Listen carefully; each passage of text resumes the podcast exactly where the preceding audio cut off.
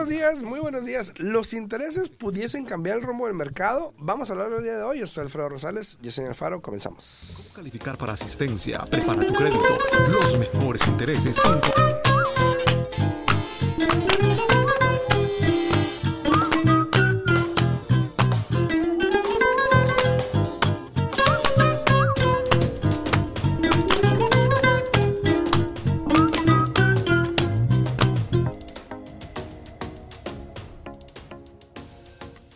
Buenos días, buenos días. Ya es martes, martes, martes. Creo que es el 21. A ver, creo que es el 21. Espero que todos hayan tenido un bonito día este ayer, que fue el Día de los Presidentes. Espero que hayan descansado, que hayan disfrutado con su familia. Para todos los que disfrutaron el día tan hermoso que tuvimos ayer, espero que hayan hecho ahí su carnita asada, lo que haya sido, pero bueno, que hayan disfrutado en familia, que es lo más importante, ¿no?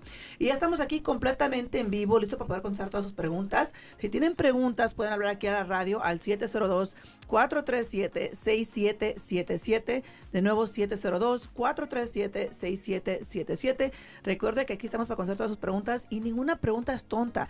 Potencialmente usted dice, ¿sabes qué? Me da pena hablar, no quiero preguntar esto, pero créanmelo, no solamente le vamos a responder a ustedes, sino que tal vez haya otra persona allá afuera preguntándose o haciéndose la misma pregunta y les puede servir la información que demos aquí. Entonces yo los invito a que hablen en la radio de nuevo 702-437-6777.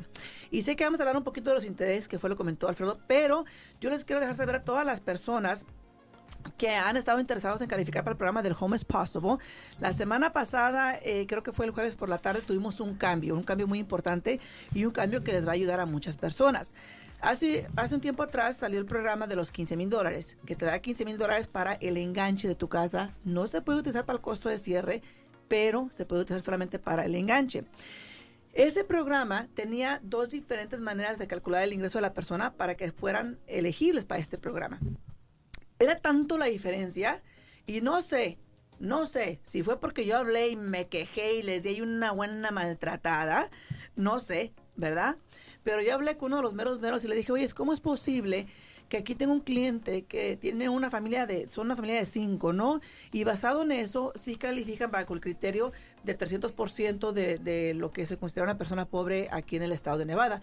Le digo, pero cuando me tengo que mirar el ingreso que, que aceptan para Clark County, que nomás era de 65 mil, era tanto la diferencia, pero tenía, teníamos que revisar los dos y el más bajo es el que tenemos que utilizar. So, en este caso, este cliente, que era una familia de cinco personas, con el porcentaje que se, que se tiene que calcular del 80%, nomás podían ganar como 65.360. Con el otro factor que se tenía que utilizar, podían ganar como hasta 97 mil y algo. Entonces, mi cliente calificaba, pero bien para el, para el otro de 97, pero no para el de acá de 65 mil. ¿Y qué pasa, Alfredito? Que me lo, Alfredito, ¿qué pasa? que me lo cambian el jueves. Para los que van a calificar para esta asistencia de los 15 mil dólares con el programa del FHA, no el convencional, Ajá. pero con el programa del FHA, ahora podemos votar este cálculo acá del 80% de, del ingreso anual y utilizar nada más el otro que es de lo que se considera 300% de lo que se considera una persona pobre aquí en el estado de Nevada. Y que luego, luego les llamo, hey, me cambian mi cliente porque ya lo había congelado con otro programa, pero como ya cambió el ingreso, me lo cambian porque me lo cambian. ¿Y qué crees? Pues, que me lo cambiaron. Sí, obvio. sí. Te tienen miedo en la oficina, hasta yo lo Oh, cambio. pues. si viene ahí ese dice, cámbialo, cámbialo, cámbialo. Pero lo bueno que ya está ahí el programa. Ya está. Sí.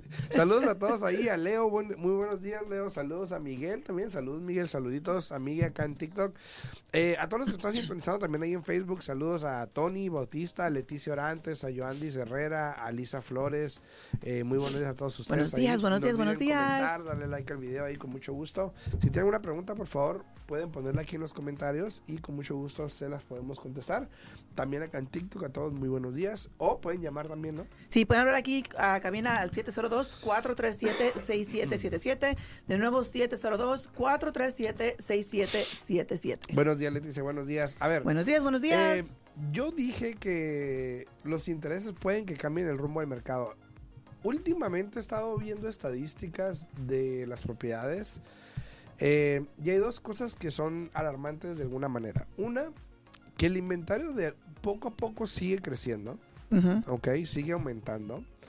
Oye, Eh, yo te, te acuerdas que te he dicho la otra semana, la semana pasada que si puedes revisar eso, porque me dijeron ahí tus compañeros ahí del piso de arriba que, que, que, el, que, el, que la, dará el interés, hoy nomás, que eh, el inventario otra vez estaba reduciendo, que nomás tenemos menos de dos meses de metal. No, y dije yo, no. no, No, está, aumentando, de hecho. Le dije, no, le dije, yo he visto que Em, sigue incrementando. Es lo Sí, mismo que yo les dije, sí, ¿no? sigue incrementando. eh, no solo eso, también por ahí escuché, estaba leyendo ayer un artículo que en la, la producción de propiedades está llegando a un nivel alto, donde estábamos anteriormente, lo cual nos está poniendo a niveles de, de antes de pandemia em, que pudiesen cambiar obviamente la situación. Ahora, me he notado, he notado mucho que en las últimas dos, tres semanas, por ejemplo, hay muchas aplicaciones que se han tomado respecto a bienes raíces. Muchas personas aplicando, queriendo comprar.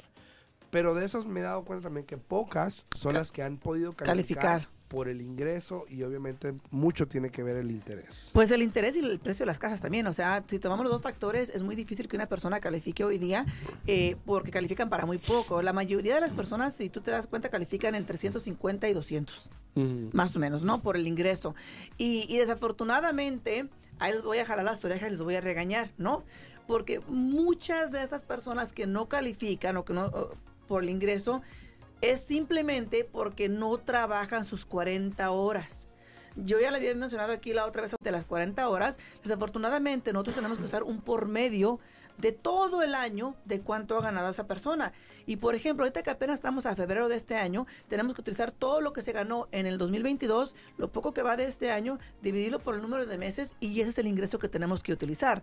Incluso la semana pasada tuvimos una clienta que si ella estuviera trabajando las 40 horas por semana, pudiéramos usar un ingreso mensual adicional de 900 dólares. Fíjate, ¿qué no pudiera hacer esta señora y por cuánto más no podía calificar si es que pudieran usar un ingreso de 900 dólares más al mes? Entonces, asegúrense de que si quieren calificar para comprar casa, de que trabajen las 40 horas, ¿no? Eso es un factor muy, muy importante. Si a eso le agregamos que si, por ejemplo, hoy día ganas 25 dólares la hora, pero hace seis meses at- atrás solamente ganabas 22 o 21 dólares la hora, igual tenemos que tomar el por medio. Al banco no le va a importar que tú recibiste un aumento de 4 dólares. ¿Por qué? Porque miran que no trabajas las 40 horas y a fuerzas tenemos que usar un por medio del último año y lo que va de este año. Entonces, no sean flojitos, trabajen sus 40 horas. ¿Qué nos dijo la señora la semana pasada, Alfredo? Pues es que a veces me voy temprano, es que a veces no quiero, no tengo ganas de ir tra- al trabajo y pues no voy. Ah, pues ahora califique con 900 dólares menos al mes, que es lo que sucede en este caso, ¿no? Sí, y, y tenemos que tomar en cuenta que hoy en día sí, por, por lo general es un poquito más difícil calificar por eso, por el precio, el, el interés Exacto. y los ingresos también, pues obviamente aquí en Las Vegas no han subido tanto que digas Claro. para poder compensar la inflación, ¿no? Exacto. Entonces sí es un factor. Ahora, estaba, estaba viendo ahorita, eh, dice Lisa ahí rapidito, ¿cuánto tiempo tienes que trabajar las 40 horas? Si tú trabajas en el mismo trabajo y tienes tanto tiempo ahí que no trabajabas las 40 horas, el banco va a querer mirar que tan siquiera tienes ya seis meses de nuevo trabajando las 40 horas. Entonces, aplíquense, trabajen las 40 horas, no se vayan temprano. y aunque no, oigan, aunque se levanten con ganas de no ir a trabajar, digan, quiero casa, a trabajar. Sí, eh, estaba viendo, fui rapidito a checar lo que me estaba diciendo Yesenia y ahorita el, el inventario está arriba de tres meses, 3.3 meses. Fíjate, fíjate. Eh, sí bajó de 3 puntos casi llegando al 4 en, en noviembre y enero, diciembre, noviembre, diciembre más o menos. Ajá. Sí bajó a 3.3 de 3.8. Pero no es mucho. pero todavía estamos allá arriba de los 3 meses, lo cual es bueno. Ya. Pero todo esto me viene a llevar de que mucha gente está comparando, por ejemplo, viendo muchas personas en las temporadas, en las fiestas navideñas. Sí. Es normal, lo veo todos los años. que se dejan de drogan. pagar la casa. Anda, O pues. sea, pasa mucho, aunque no lo crean, pasa mucho. La gente a veces tiene la decisión de o compro regalos o pago la casa. Hoy nomás. Y mucha gente deja de pagar las casas uno o dos meses. Una buena cena es más que suficiente, oiga. Olvídese los regalos, una muy buena cena es más que suficiente y a pagar la casa, ¿no? Entonces ahorita, por ejemplo, están comparando que mucha gente entró en default en los últimos tres meses Sí. porque es normal. Vas a ver que ahorita en estos meses se recupera la gente que los impuestos, Claro. entonces te pones al corriente, cosas así. Claro.